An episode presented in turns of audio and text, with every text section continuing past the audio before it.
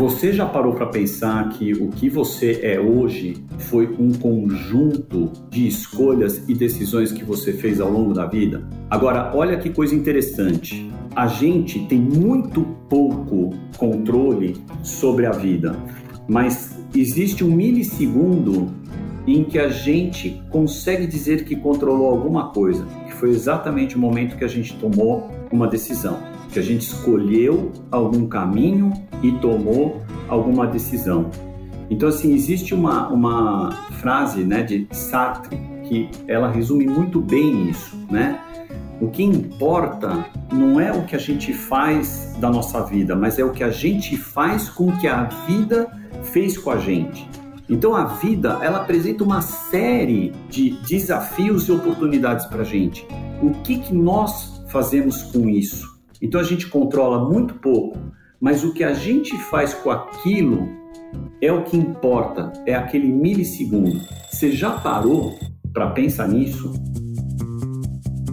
Com mais de 25 milhões de downloads, o Resumo Cast é o maior podcast de livros para empreendedores do Brasil.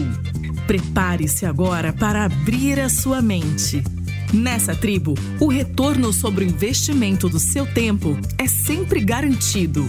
Fique agora com os hosts Gustavo Carriconde e eu, Renata Libérica.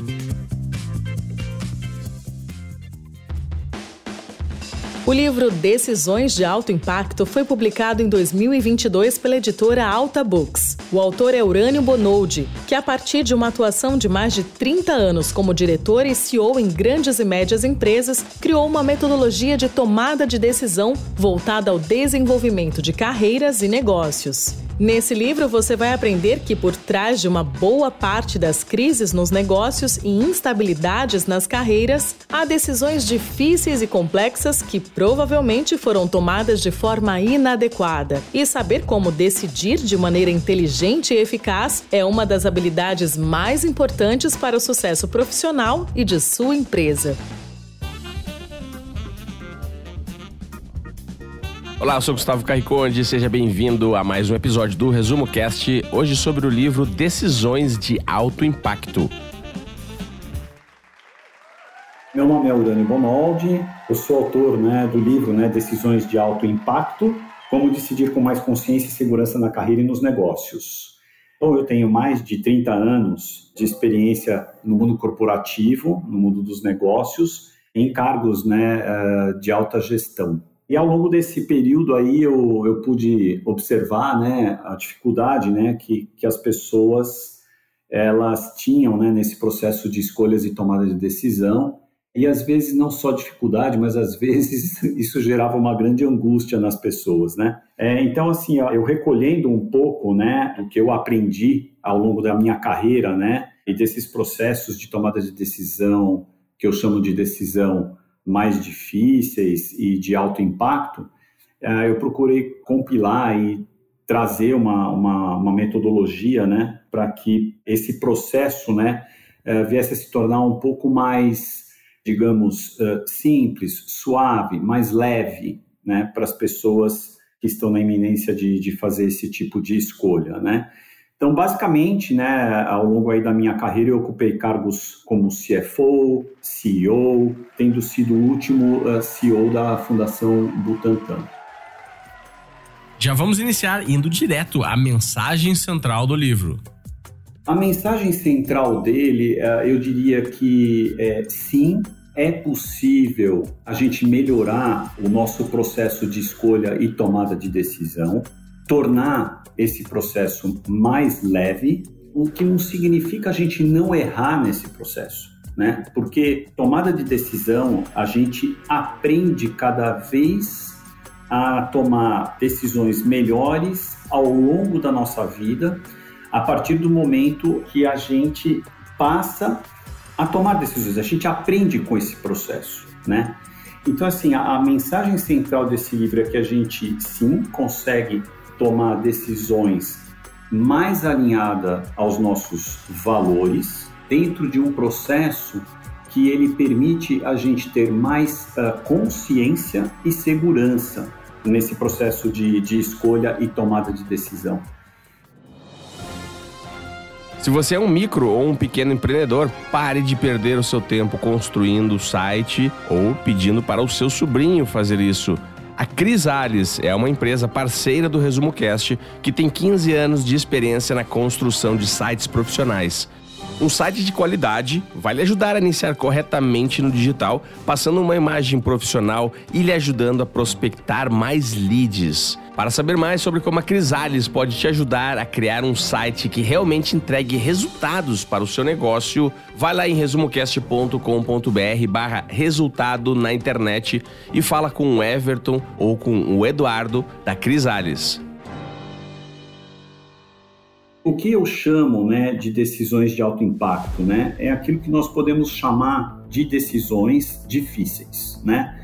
E as decisões difíceis, elas trazem características é, muito uh, fáceis né, e muito claras de se identificar. O que, que acontece? Na decisão difícil, né, a gente tem uma ampla liberdade de escolha. Ou seja, a gente acaba se deparando com uma série de alternativas em geral né? Em geral funciona assim. As consequências nesse tipo de decisão de alto impacto ou difíceis, ela fica lá no longo prazo. E normalmente o impacto dela é alto, né? E normalmente reflete em terceiros. Então eu trouxe três características, né, desse tipo de decisão que são muito importantes a gente lembrar. Liberdade de escolha é ampla, consequência está no longo prazo e o impacto normalmente é alto e reflete em terceiros. E não necessariamente vão acontecer os três fatores, mas pelo menos dois fatores eles vão acontecer. Então, por exemplo, pode não ter uma ampla liberdade de escolha. Pode ser que você tenha duas alternativas, tá? Mas a consequência vai estar no longo prazo, o impacto vai ser alto e refletir em terceiros, né? E assim sucessivamente. Este tipo de decisão, o que, que acontece? E por que, que é difícil? Vamos lá, se a gente pegar um dos fatores, né? Consequências no longo prazo. A gente só vai saber se acertou ou se errou lá no longo prazo. Isso causa angústia, causa medo e começa a atrair fatores emocionais para esse processo, né? Uma liberdade de escolha ampla. Ah, eu vou por esse, vou por aquele caminho ou por aquele outro. É, vamos supor, escolha de profissão. Hoje, uh, no MEC tem catalogado mais de 2.500 profissões. Claro que a pessoa ela vai sentir ali, é, se, se ela pende para um lado ou pende para o outro, ela mais ou menos ela começa a perceber aquilo que ela gosta, que ela não gosta, mas dentro até do que ela gosta, ela tem inúmeras alternativas. Isso, da mesma forma, causa angústia e começa a atrair uma série de emoções que atrapalha esse processo decisório.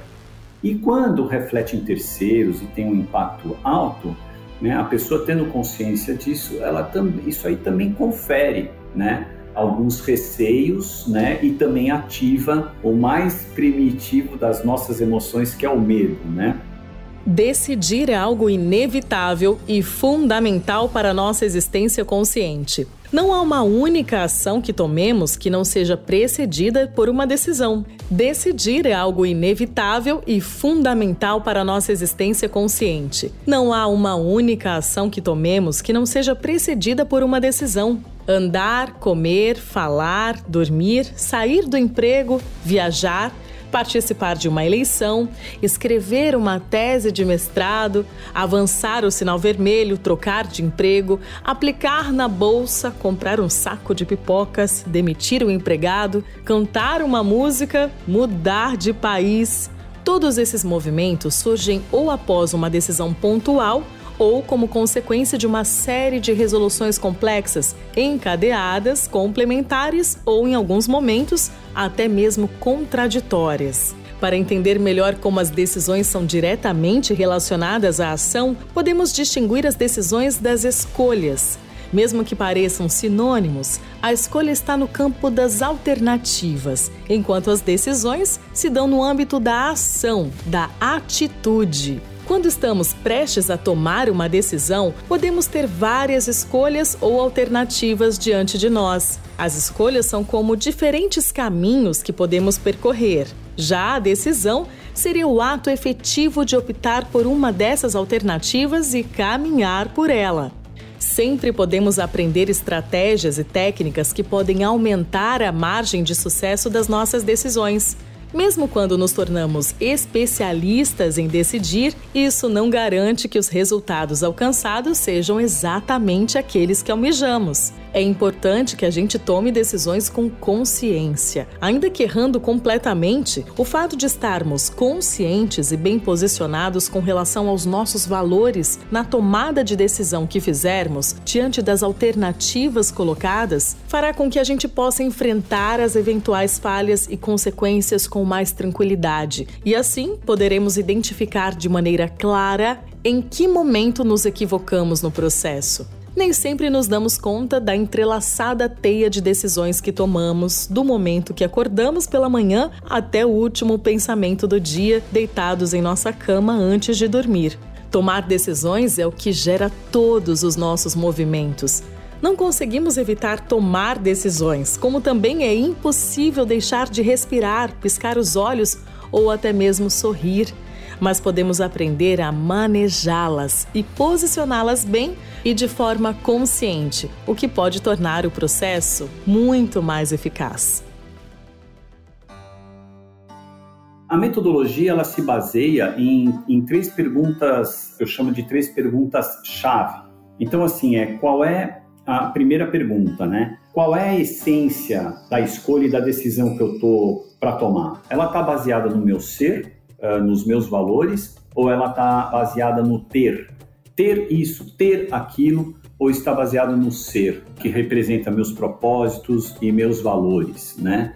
É, representa aquilo que uh, significa algo de fato, né, para mim, para os meus propósitos, né, e não para o mundo externo, para os propósitos que estão ligados aos outros, a outra pergunta é: eu estou baseando esta decisão aqui que eu estou para tomar, a escolha que eu estou para fazer, estou baseando essa decisão tentando atingir o maior número de pessoas ou só a mim ou só a grupos? E por fim, a pergunta é qual é a dinâmica dessa decisão que está para ser tomada, né? Ou seja, o que, que eu quero dizer por dinâmica? Qual é a origem e quais as consequências, né? Então é avaliar da onde vêm as possíveis origens para aquele cenário que está se apresentando, e eu tomando esta ou aquela decisão, quais são as possíveis consequências, né? E nessa análise da dinâmica, a gente está olhando, portanto, para os riscos, né, que eventualmente uh, venham a ocasionar,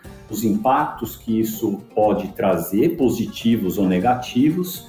Então, basicamente, e de forma muito rápida né, e sucinta, ela se baseia na resposta a essas três perguntas que devem ser respondidas de forma muito clara e para si mesmo. Instinto é para os animais. Há quem se vanglorie de tomar decisões por instinto. Não existe vantagens nisso. Quem atua por instinto são os animais, que tomam as suas decisões baseados no medo, na luta pela sobrevivência, para satisfazer as suas necessidades em um dado momento e pela preservação da espécie. A chance de uma decisão por instinto dar certo é de 50%, e os outros 50% serão um problema, ou seja, pura sorte. Pode dar certo decidir por instinto, mas pode ser também um grande desastre. É importante distinguirmos instinto de intuição. A intuição leva você a refletir. Você pode ter uma intuição de que há uma boa perspectiva de negócio ou uma oportunidade pessoal interessante e, a partir daí, avaliar outras implicações e variáveis que estão relacionadas. Aí sim a sua decisão tem uma boa chance de ser racional, com perspectivas positivas de trazer bons resultados.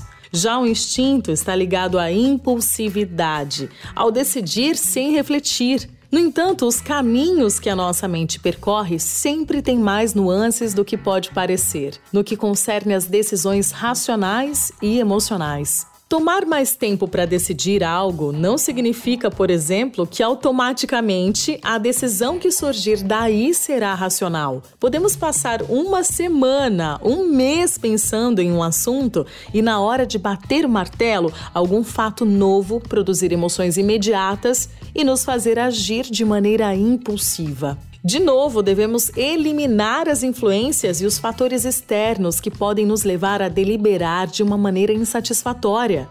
Um bom relato de como funcionamos quando estamos sendo levados pelas emoções a agir de maneira impulsiva é mostrada pelos autores americanos Chip Heath e Dan Heath. Eles mostram isso em seu livro Gente que Resolve. Em um dos capítulos, eles transcrevem as conclusões de uma reportagem produzida no ano 2000 por Chandler Phillips, um jornalista especializado em automobilismo. Chandler recebeu como missão se infiltrar em uma loja de carros em Los Angeles e revelar os truques de convencimento usados pelos vendedores para fazer com que os clientes comprassem carros, mesmo que não fossem os modelos nos quais eles estivessem realmente interessados. Uma das histórias que traz mais interesse do, dos leitores, pelo menos assim que eu vejo que eles me, me falam muito a respeito, porque eu acho que é um caso emblemático, né? É do piloto Sully, que ele decidiu aterrizar seu avião comercial, né, com vários passageiros, praticamente 160 passageiros e tripulantes no avião, e, e ele decide aterrizar o, o, seu avião no Rio Hudson, né, contrariando a todas as possibilidades que a torre passava para ele, né. Então ele ali ele demonstrou muito bem o que é isolar né, o medo num processo decisório. Ele mostrou muito bem que eh, ele buscou alternativas em que viesse impactar o menor número de pessoas no que seria um acidente aéreo de consequências drásticas, né? Ao ele entender que se ele levasse o seu avião sobre os prédios ali de Manhattan, ele estaria conferindo assim um, um perigo enorme para o entorno. Então ele buscou né, uma, uma decisão que viesse a beneficiar o maior número de pessoas possível, não atingindo né, um número enorme de pessoas com uma decisão uh, que eventualmente pudesse vir a se mostrar errônea. Né?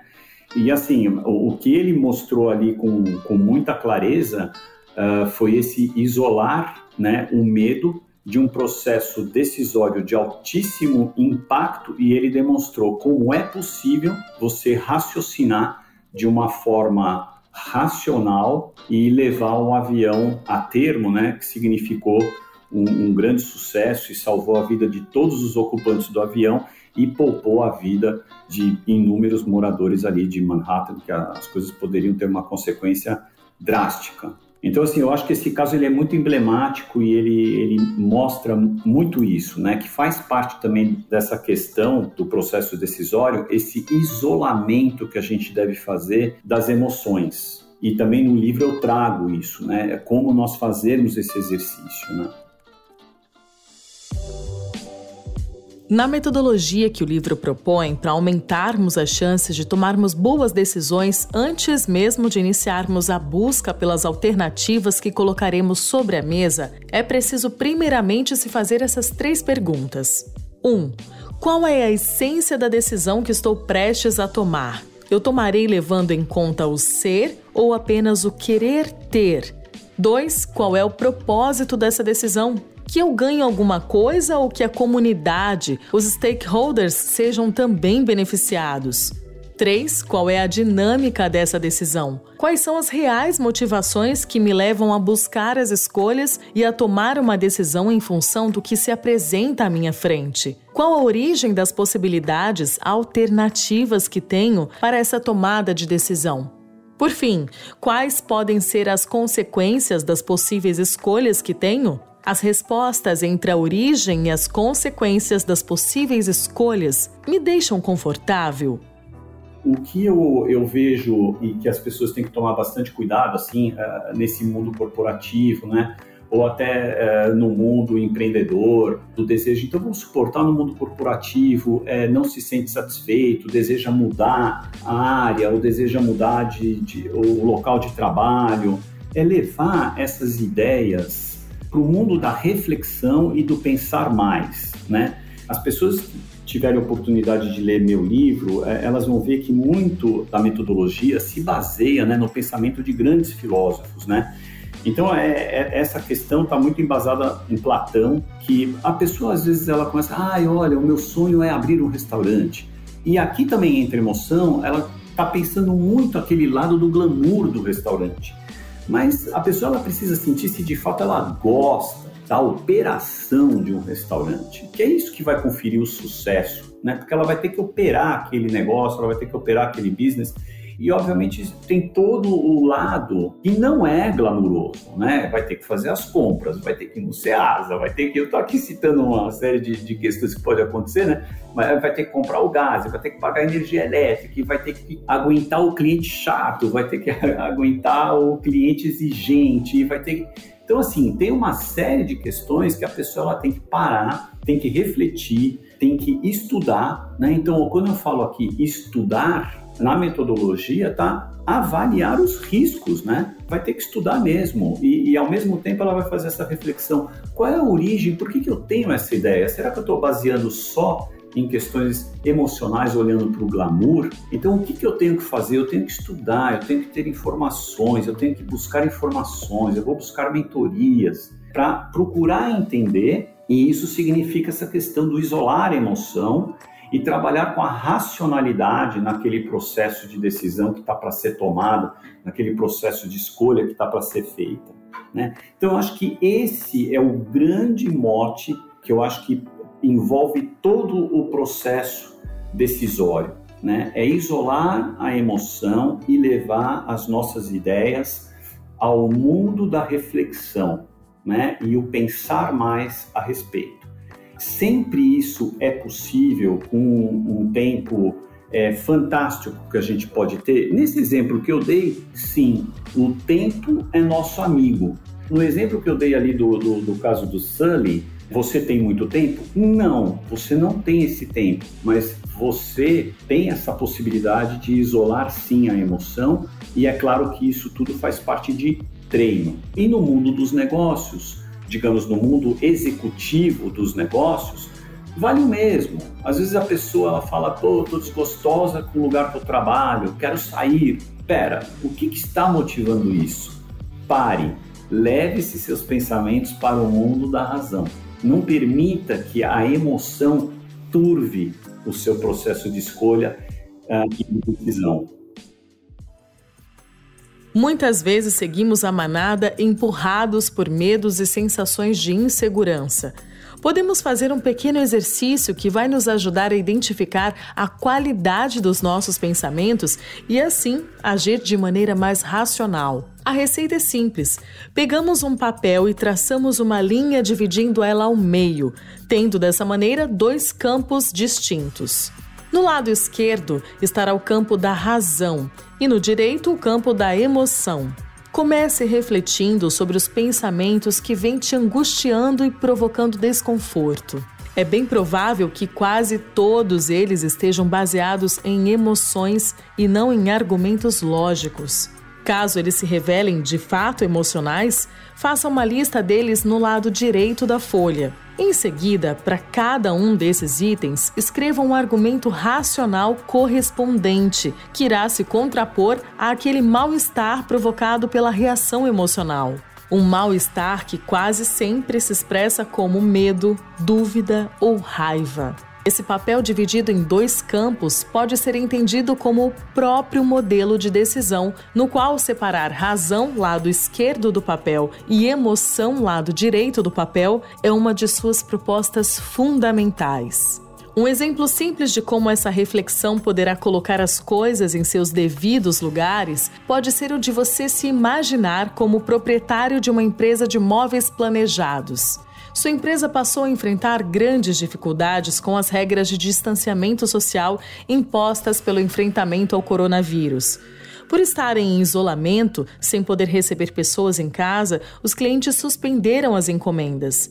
Você entra em pânico e decide que irá fechar a empresa, venderá as máquinas, demitirá as pessoas e, se mesmo assim as dificuldades persistirem, se mudará com a família para a casa da sogra. Todos que ouvirem sua história tendem a concordar que você está mesmo em dificuldades, que a situação é grave. Provavelmente irão falar de outras pessoas que, por muito menos, faliram, perderam suas empresas, devolveram um apartamento financiado. Mas antes de fazer qualquer gesto por impulso, você pode colocar no papel todas suas aflições. olhar para elas e se fazer perguntas. Por que estou em pânico? Estou de fato correndo risco de vida? Vou morrer porque as vendas foram zeradas?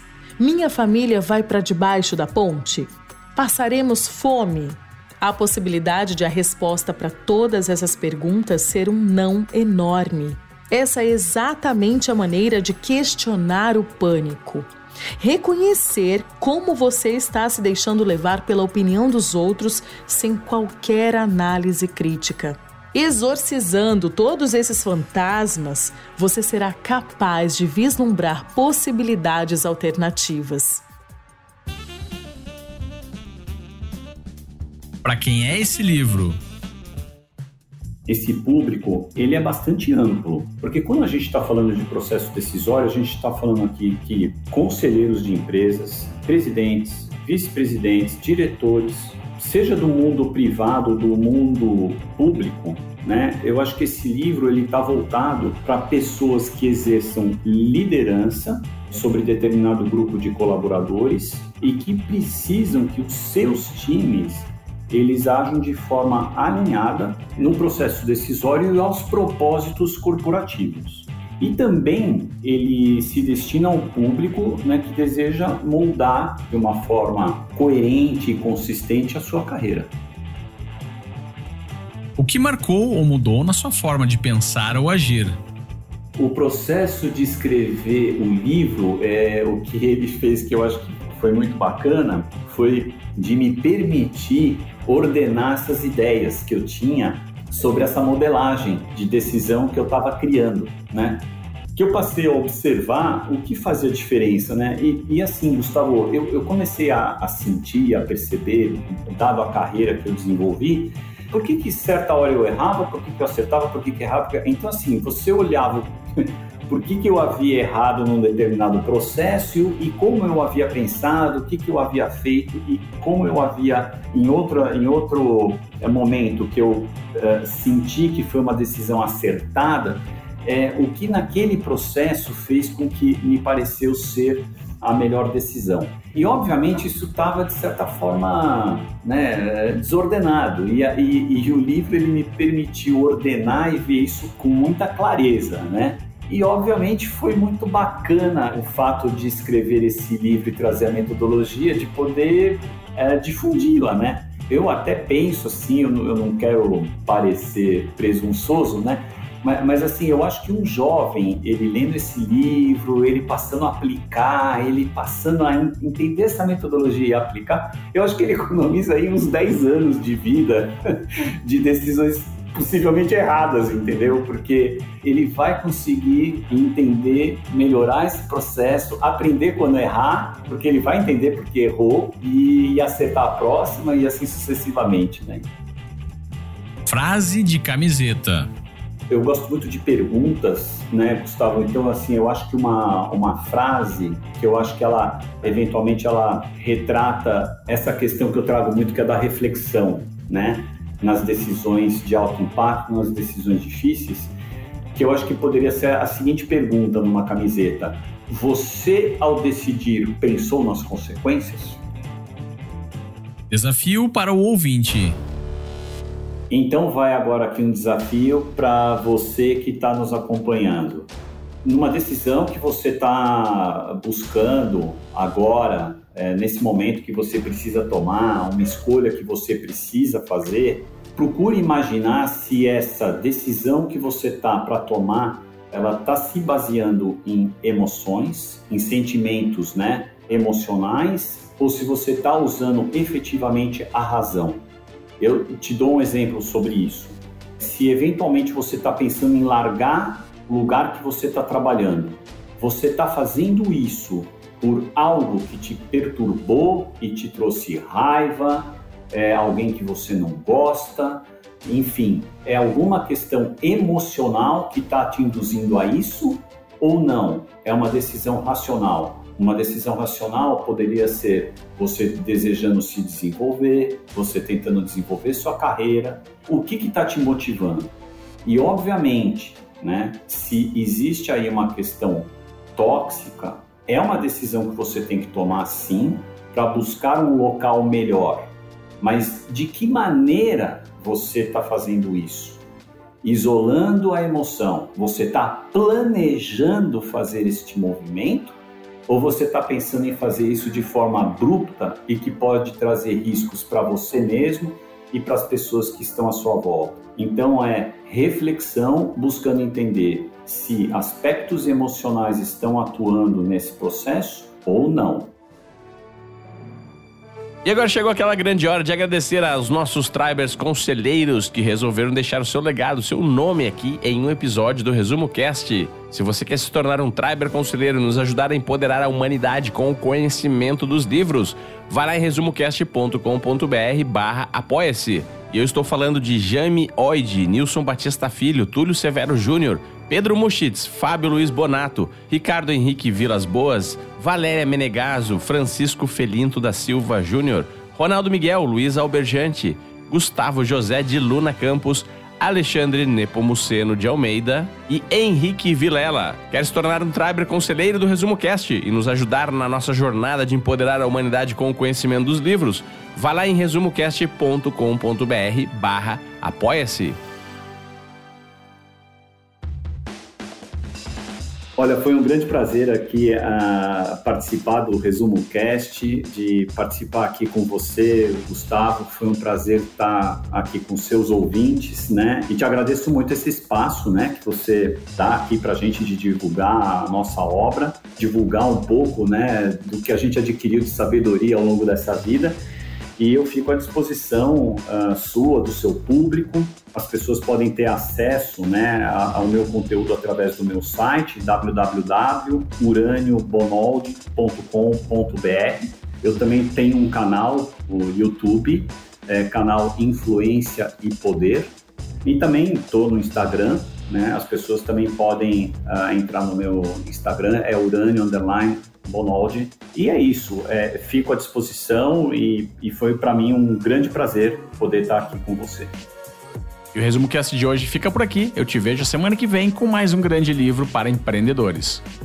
Toda semana um novo episódio, gratuito e feito por quem entende de resumo de livros de negócios.